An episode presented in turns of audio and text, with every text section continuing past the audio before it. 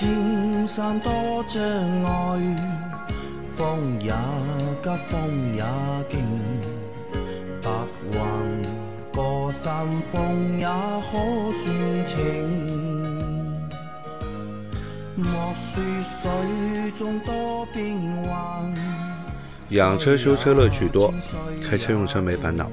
大家好，欢迎收听老秦汽修杂谈，我是老秦。大家好，我是老秦的小工杨磊。大家好，我是阿 Q。好，今天的节目接着昨天继续。第一个问题，我的车是有电尾门的，有时候朋友坐我的车开关后备箱的时候会手动开合，不知道这样对车会有危害吗？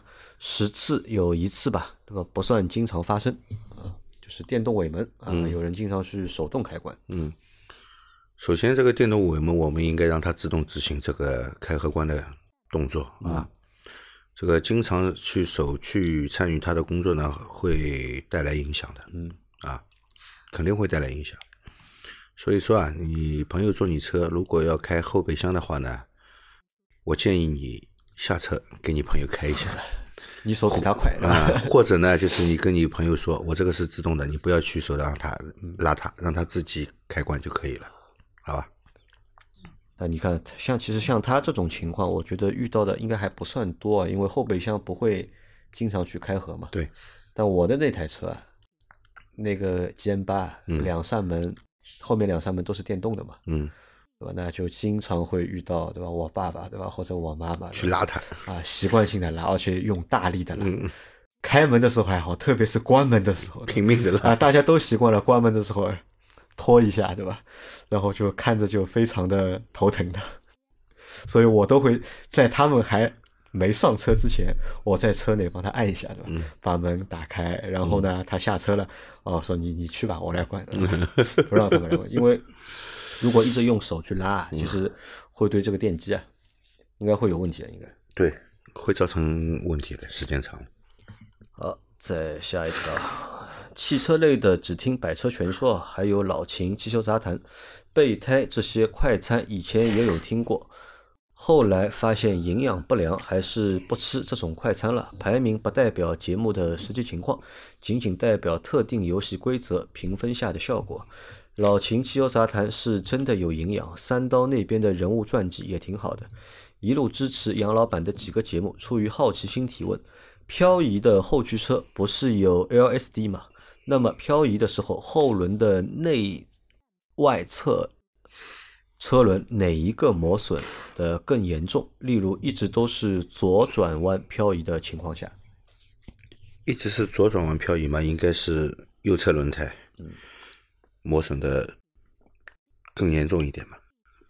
呃，漂移的 LSD 有两种啊，那种低端的，其实那个就不叫 USD 了，就是直接把中差锁给中差器给焊死。那个的话呢，你不管左右，哪怕你倒车去漂，永远都是两个轮胎的磨损是一样的。如果说的话呢，是漂移车那一种，那个 Two Way 的那一种的话呢，它基本上也是能保证左右是同步的，没什么大的区别。但如果说是一点零位或者说是二一点五位的话，应该是相对来说，弯道外侧的那一个轮胎的磨损会更加严重一些。弯道外侧的那边，对，会磨损的更加严重，对吧？对。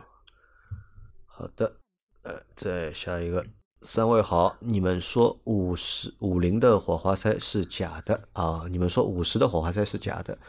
我的宝骏五幺零是在宝骏二级经销商换的四个，一起一百二。现在已经用了八千公里了，要不要下次去四 S 店把它换了？还有就是没有车库，每车每天都在露天停车场，这样长时间停放对车会不会造成影响？有没有必要买个车衣？谢谢回答。呃，那你听我们上期的上个星期的节目啊，这个你没听仔细，我们说的是宝马的 B 四八的发动机，好吧？这个。不是宝骏五幺零的发动机啊，都是马，这个马不一样。嗯嗯，对，一个养马啊，所以对这个火花塞的要求啊，其实也是不一样的。不一样的啊，它而且你这个如果是选用的这个普通的镍合金电极的火花塞的话，那换四个一百二，呃，也差不多。差不多啊，五菱的东西还蛮好的，因为五菱啊，你是在二级经销商那里换的对吧？应该用的也是，应该用的也是原厂的，应该。因为五菱的配件什么，我因为之前有那个宝骏七三零嘛，对吧？经常去做保养啊、修啊什么的，看了一下价格，对吧？的确，嗯，很亲民，对，单子拉出来很长一条结果总价付钱不贵的，啊，就三五百，呃对，维修保养这种地方没有什么二级不二级的，然后只有它是不是特别指定的。嗯，好，然后还有一个问题是这样，他问啊，就是他是露天停车嘛，对吧？嗯，会不会有影响？时间长了，露天停车呢，你说这个长期的风吹日晒雨淋啊，这个对车漆肯定是有一定的影响的，肯定是不如地下车库，对吧？那你车一造起来，那么紫外线的直射是减弱了，但是会出现一个新的问题的，为什么呢？你你这个车衣啊，它你这个车罩把车子罩起来以后啊，呃，它跟车子之间它不是贴合的非常对，密闭的啊，那么肯定有空隙。那么室外呢有风在吹，那么灰尘也会被扬起，灰尘进入车衣里面，那么车衣里面有灰尘，因为因为风还在吹嘛，车衣会跟那个车身一直在磨，啊、会有摩擦，而且有这个灰尘在里面，因为灰尘里面的这个很复杂的，对吧？如果是那那些二氧化硅啊，这个硬度都是很高的，对吧？其实反而会造成这个车身油漆的这个损坏。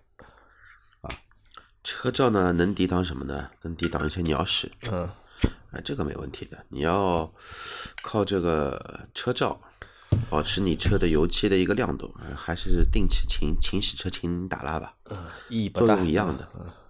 关键是你买个车罩，因为我用车频率的话啊还算蛮高的。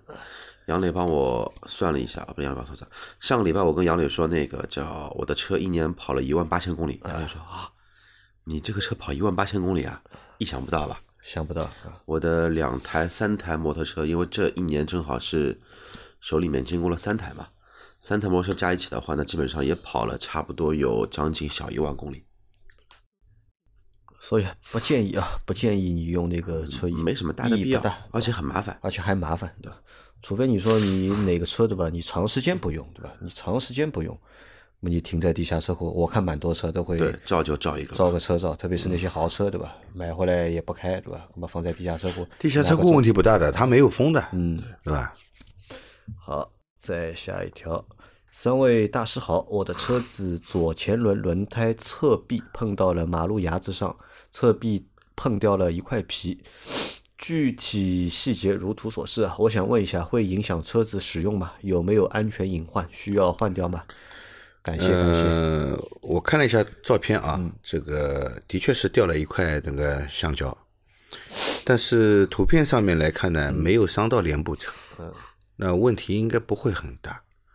呃，反正你日后自己随时经常检查轮胎，呃如果一旦发现这个部位有鼓包的现象，那么马上就要更换轮胎啊。等鼓包对吧？现在不鼓包，对，继续用。对，好的，那再下一条，各位大仙好啊！最近用了这个日本雨笛，现在问题出现了，下雨的时候雨刮条声音巨响，还会抖动，必须喷玻璃水后才会正常一段时间。刮了十几下之后又重复抖动，听到摩擦玻璃的声音了。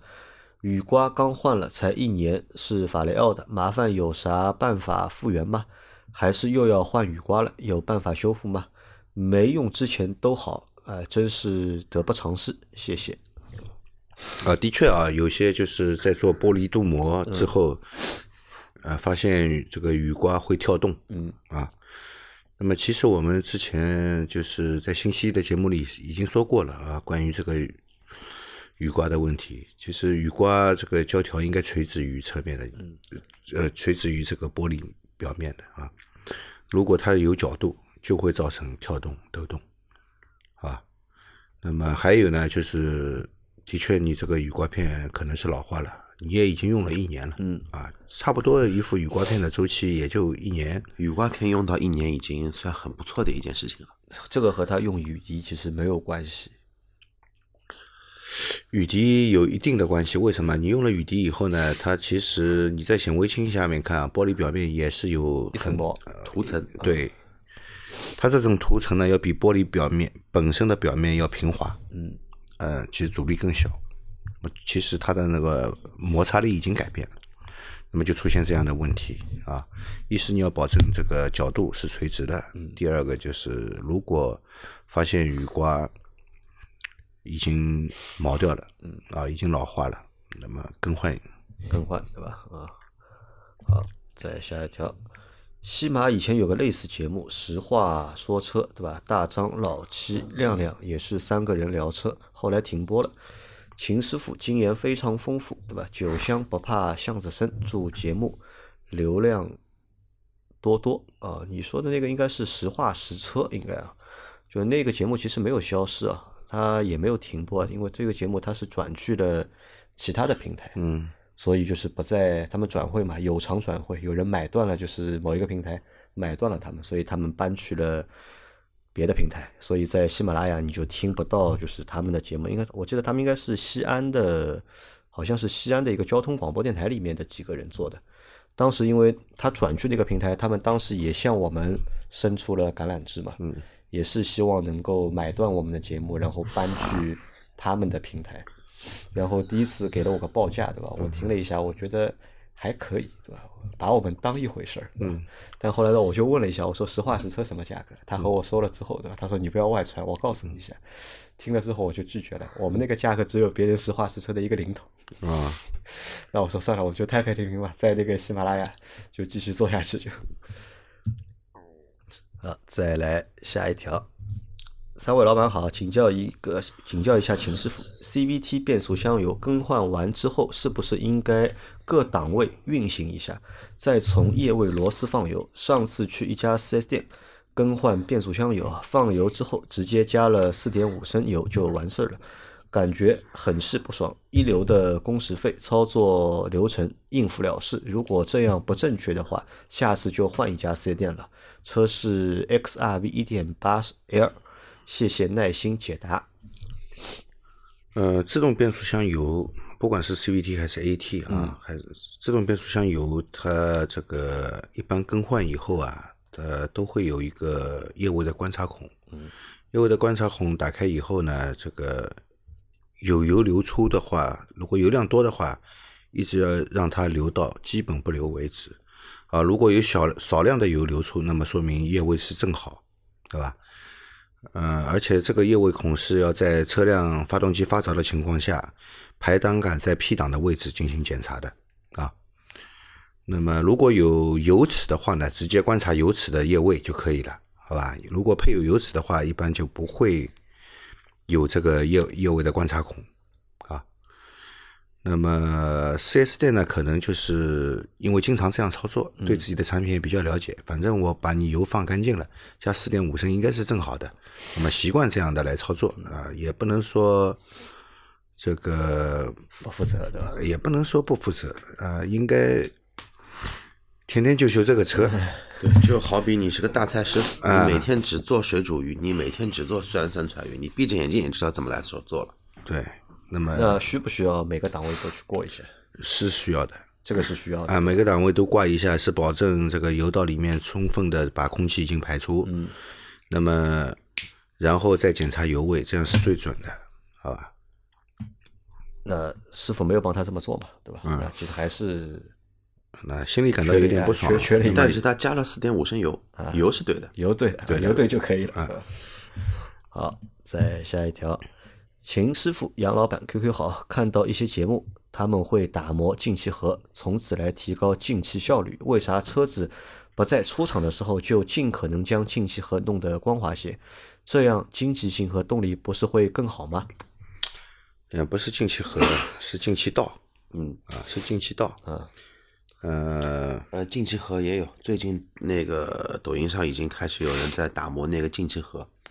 就塑料进气盒里面不是有很多神经病啊！啊，就就就这不是神经病吗？也有人在做，包括那个节气门那一段的进气气管，啊，进气硬管和节气门之后的进气气管都有人在干这么一个事儿。嗯，有意义吗？呃，你要说有意义，肯定有有有意义的，只是意义大小的问题，对吧？那么进气道呢，因为它这个都是这个现在基本上都是铝缸盖了啊，压铸铝，对吧？以前嘛是浇铸，现在嘛是压铸，对吧？那么它的表面加工精度不是很高的啊，那么只有在比赛的时候会做这样的事情啊，我赛车会去对进气道进行打磨，做一个镜面抛光啊，目的就是为了提高这个进气量。那么进气阻力会变小，因为你表面如果不平的话呢，它会产生涡流，涡流反过来会那个影响你的进气量，就是你其实进气的通道要比你肉眼所见的要小，嗯，啊，那么但是这样做的话呢，这个成本是非常高的，所以一般来说主机厂是不可能给你做这个镜面打磨的，对，就换句话说吧，现在国内在跑的一些。官方的或者非官方的民间组织的一些赛车比赛，所有的那些打磨的进气道，你也可以上一些视频网站去搜一下。然后打磨进气气门的背面的那一个金属的一个通道，包括打磨进气气管，甚至有些改了进气气呃进气气管的话，都用那种。铝合金的材质来改，改完之后的话呢，再加上打磨。它这个打磨要打磨全部，打磨全部不会只是打磨，就是头段。对啊，打磨全部，你看看他们会花多少时间？然后光打磨这个东西预需要的时间，跟它的费用能不能量产化，你就能想明白了。而且能够实际带来的效果，应该也是有限的吧？能不能达到这种跑赛车三十五十的这种提升？跑赛车就是怎么说呢？就是在争夺零点零零一秒啊！对。对赛车是有意义的，对对的，但对民用车意义不大，对吧？也有意义，就是有钱人就是会买那些超跑，基本上呢，一些 hyper car 都会打磨。你哪怕买一些 super car 这种四五八小牛啊，也不会打磨的。对，好的啊，对我们来说这个东西没有意义啊。再下条，三位好，有个问题一直困扰着我：车库内野猫喜欢猫在车子引擎盖上，弄得车很脏，有啥好办法？暂无良策，暂无良策。嗯，阿 Q 有什么好对于喜欢猫的人来说，你不想猫在你膝盖上面很简单，每天去喂这个猫，换一个地方喂就可以了嘛，对吧？让让它形成，哎，每天到这个点要来找你要吃的了，那你的车上面就没毛了。可能是因为引擎盖上是引擎盖上是热的，天冷的时候，天冷，它猫在上面，对，它猫在上面会比较暖和。但我倒觉得这个其实是好事情啊！为什么这么说？你看，猫来车库里面对吧？那么多车，为什么不趴别人的车，趴在你的这台车上面，对吧？哦，好兆头，好兆头啊！猫来福，猫猫来福，狗来财嘛！啊，对的，这个猫趴有缘车，对吧？这个你是和它有缘嘛，它才趴你的车嘛。就是我觉得不要纠结这种问题啊，不要纠结。然后再来一个。三位主持人，你们好。新我新买的车跑了不到两千公里，右前轮胎面扎了一颗螺丝钉，但是没有漏气。修车的师傅卸下轮胎，打磨内壁之后涂抹胶水贴片。我的问题是，这样的修维修方式啊？对跑高速有没有安全隐患？补胎之后需不需要做动平衡？请三位老师能简单介绍一下补胎的方法有哪些吗？哪种最好？谢谢你们，祝节目越来越好。啊，你这个补胎方式呢，就是贴片一个普普通的冷补冷胶啊，冷胶啊，冷补这个贴片。那么还有呢，就是也是冷补，用蘑菇钉啊，只是那个胶片中间有一个。橡胶的杆子能够把这个从轮胎内部拉出来，把那个洞堵住。哎，把把那个洞堵住。那么当然是用蘑菇钉更好，而且但是蘑菇钉补胎呢价格也比较贵。嗯。啊，从一般的收费嘛，至少五十到八十，对吧？贵的还有两两两百多的。我插一个我的故事啊，我好久没补过轮轮胎了。上次补胎的话呢，福克斯补过一次，然后再之前的话呢，那个比亚迪补过一次。比亚迪那会儿的话呢，一一年、一零九年、一一年的时候补过一次胎，收我多少钱？收我四十块钱。嗯。然后同一家轮胎店啊，开了十几年还没有倒闭的那一种。呃，福克斯补过一次，收了我六十块钱。然后不是上个礼拜不是那个小奔驰不是轮胎被扎了嘛？嗯。然后我去补补补了个胎，一百。一百，直接一百，蘑菇丁，蘑菇丁蘑菇丁嘛差不多哎，没有看品牌的，你开奔驰、宝马去都是一百。啊，一百到一百二。你开大众、福特、本田去八十。八十，你再开个国，你再开个国产车去六十到七十，嗯。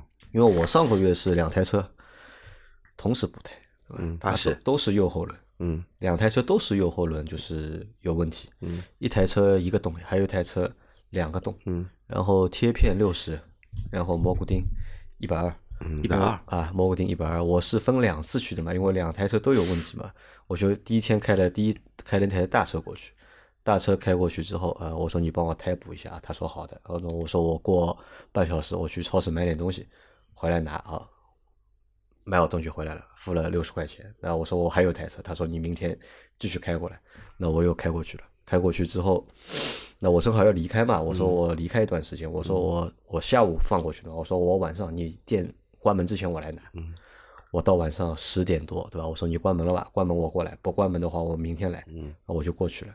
过去之后和我说了一句话，嗯，还没补。我说为什么没补？他说你这个洞比较大，对吧？要用蘑菇钉。那我说你就用呀，嗯，哎，但是蘑菇钉比较贵，要一百二，嗯，不知道你愿不愿意，所以就没有补。要等你来了之后，经过你同意，对吧？我才帮你补啊。我说态度蛮好的，对吧？但是价格不便宜。那么还有一种比较传统的方式就是热胶补，热胶补，它是用这个生酱生橡胶啊贴上去以后，这个上膜下膜同时加热以后来补，对吧？就这几种方法，但是补完胎之后是要去做那个肯定要做动平衡的，对吧？你这个轮胎只要脱离钢圈了，再装回去，肯定是要做动平衡的啊。好，嗯，哎，哪种方式最好？冷胶、热胶、蘑菇各有优缺点，各有优缺点。各有优缺点，我始我始终认为热热胶补完啊其实是最不容易漏气的，对的，但是蘑菇钉呢，因为它有一个物理安全层嘛，等于说你一定要把这个，就它那个小钉子本身就比那个热胶的来的要厚，对，你不管怎么漏，它哪怕那个贴片没有粘牢，它那一根针还在那个里面，所以说等于说做了一个二次保护，可以帮你堵然后的话呢，你轮胎遇到某一些紧急情况，嗯，极度变形的情况下，它的轮胎内部也会有变变形嘛，它那个东西就不入不不容易脱胶，嗯，不容易漏气。但是热胶会怎么说呢？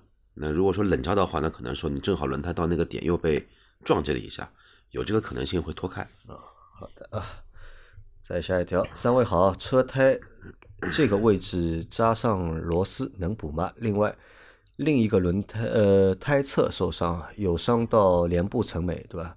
可否补胎？比如热胶补胎？谢谢解答，祝节目长红。老秦有看到那个图片吗？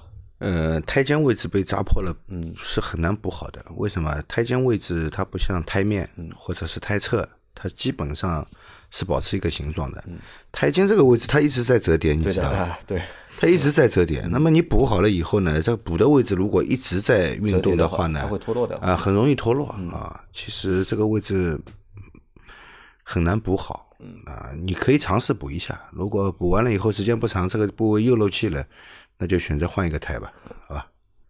那他还有一个另外一个胎侧受伤，对吧？你帮他看了吗？有没有到那个脸部层？嗯，好像没伤到。好像没伤到，对吧？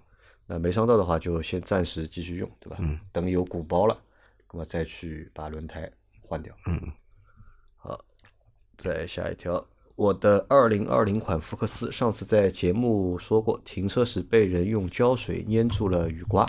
昨天去四 S 店保养时检查胎压，发现充不了气。检查后说是气针坏了，右前胎完全堵死，需要换整个气门嘴。我怀疑还是上次那个人搞的鬼啊！因为带数字胎压监测，更换气门嘴的话需要换原厂的吗？四 S 店报价一千五百元。这个气门嘴带胎压监测的气门嘴，能不能不换原厂的，换个副厂的？嗯，这个要换原厂的，要换原厂的这个要换原厂的，但是你不一定不一定要在四 S 店换的，对吧？四 S 店这个一千五好像是蛮贵的，啊，贵啊，我觉得。真的贵。那么我一个气门嘴里面带个传感器，对，我觉得你可以到外面去买，也能买到原厂的，应该也就几百块，应该能搞定了，好吧？去别的地方看一下，对吧？对，换一个原厂的啊。啊，但我觉得这个小伙伴运气不太好，对吧？老是遇到坏人。呃，这个人是蛮坏的啊，恶作剧。呃，这个做这种事情，这个胶水粘雨刮片，胶水这个粘那个气门嘴。还好现在都是用遥控钥匙的，对吧？如果不用遥控钥匙，估计要把你那个锁眼也要粘住。嗯，该报警报警吧，该报警报警。时间长了，探头调不到了。嗯。那就停在那个地方，自己装个探头再来一次。如果是我的话，我就这么干。我们人家是随机作案的，随机作案，那那那就怎么帮自己车多了一道防护嘛？好，最后一个问题啊，哎呀，这个应该也不是问题，是一个建议。为何节目播放量少？一，你们节目听多了，很多知识都知道了；二，节目内容只能吸引少量爱动手、爱钻研的车迷，受众。人群和其他几个热门节目比较，完全不是一个量级。我媳妇有时候会会让我放放三刀节目的三刀的节目听听啊，你们节目她绝对不可能听。三节目的细节打磨、内容规划、怎么表达更有趣味、更吸引人，完全和其他热门几款节目不能比。三刀会在意每个字的读音，钉钉会因两句话中间停止时长而专门去简短一点，就是为了达到最佳是收听效果，他们会去追求极致。四时间长的热门节目，观众评论都会有机会获得礼品，大家会听下期自己是否有奖品拿。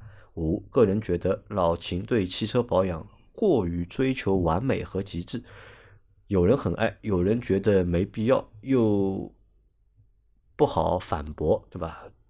追求完美要付出的啊！这个小伙伴分析了一下我们节目为什么收听量不大，那我觉得当中有的对，有的不对吧？那比如说，你说这个节目的制作精良程度，那的确我们节目。制作不怎么精良，对吧？那这个是的确是个问题啊。那这个其实是一个态度问题，对吧？是我的一个工作态度问题，对吧？和老秦啊、和阿 Q 啊没什么太多的关系。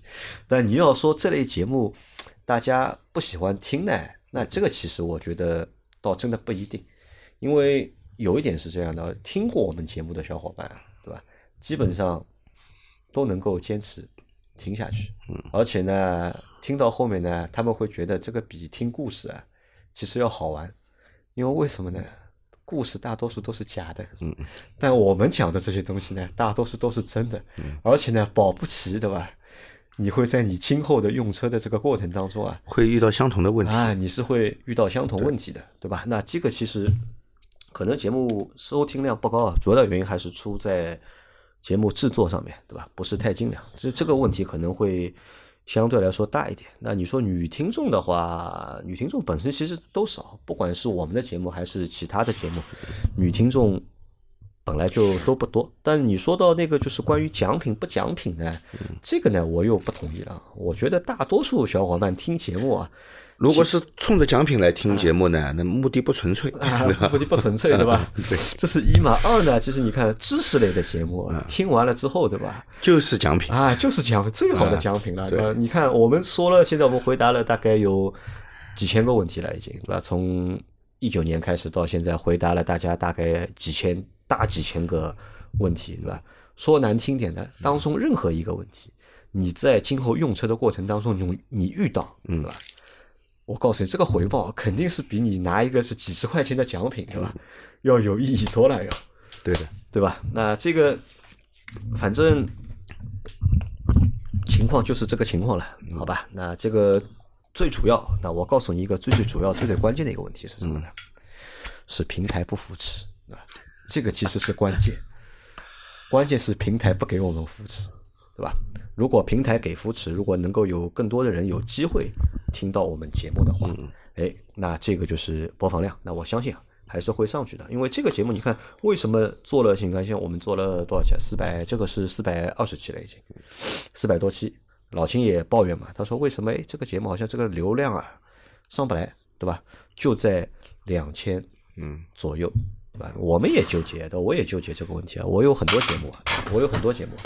这个节目其实我们是花的心血，之前的节目流量也有高的啊，也有近万的。但是那么可能是有些新新的听友啊，会从最早的节目开始慢慢听，对对吧？那么造成我们新的节目呢，那个流量不是最高。对，那这是一方面，对吧？但是你看，虽然说节目的流量不高，但是你看这个节目我们花费的心血不比做老司机三人行少啊，对吧？你看在那么短的时间，这个数量已经做到那么多，但是为什么流量不好或者流量不佳的这个情况下面，我们还愿意继续做呢？对吧？几个原因啊，第一个原因，首先我们在传播。呃，不不叫传播正能量吧，对吧？我们在传播有用的知识，对吧？有意义的内容、有意义的信息给大家，那这是第一个点。那第二个点呢？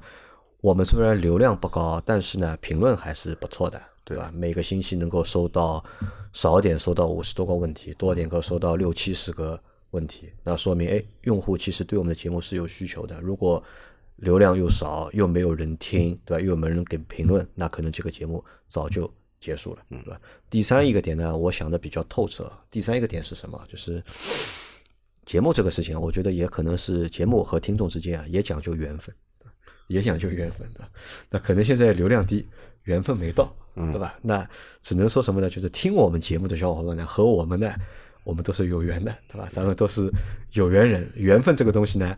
不能强求，对吧？那就大家就慢慢做，慢慢熬，对吧？嗯。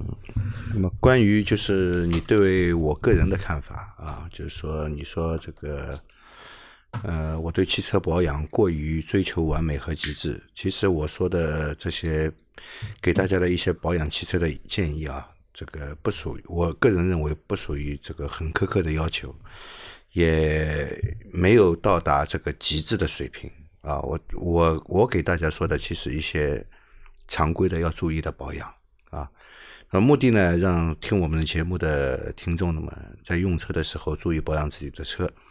那么平时在用车的过程中呢，这个一是开车，车子开车的人，其实你车子一旦出了问题，你会很糟心的，会很难受的，嗯，对吧？那么怎样来避免这些？不必要发生的故障出现呢，那就是要平时要注意保养自己的车，啊，我也并没有说这个要追求完美和极致，啊啊，远远没有到达这个极致的这样的说法。那也我也知道有很多听友啊，这个有很多驾驶员不是我们的听友啊，有很多驾驶员生活中经常也会碰到这样的人，呃，车子嘛就为人服务的啊，的确，车子买回来是为人服务的，但是他在为你服务的同时。你也要去照顾他的，对对吧？你像在古代的时候，没有汽车的时候，骑马骑驴，你不给马吃草，它能跑吗？对不对？对，嗯啊，这个，所以有很多人车子为什么可以跑几十万公里，车况还是很好。有的人车子跑个十来万公里，哎就不行了，要换车了。为什么？他觉得他的车马上就要报废了，再不换车的话，这个车子就是在他手上要。要报废了，对吧？那么其实跟平时的保养啊是分不开的。啊，我们希望听我们节目的听友能够接受我的意见，把自己的车养好。一是，在使用的时候会少很多麻烦，那么开的时候呢也会比较舒服。啊，你开一个跑不动的车你也难受，开个有故障的车你更难受，对吧？对的。好，那。我们今天的这期节目就先到这里了，感谢大家的收听。嗯，大家有任何关于养车、用车、修车的问题，可以留言在我们节目最新一期的下方，我们会在下周的节目里面一一给大家解答。嗯，我们明天再见。好，拜拜，拜拜，拜。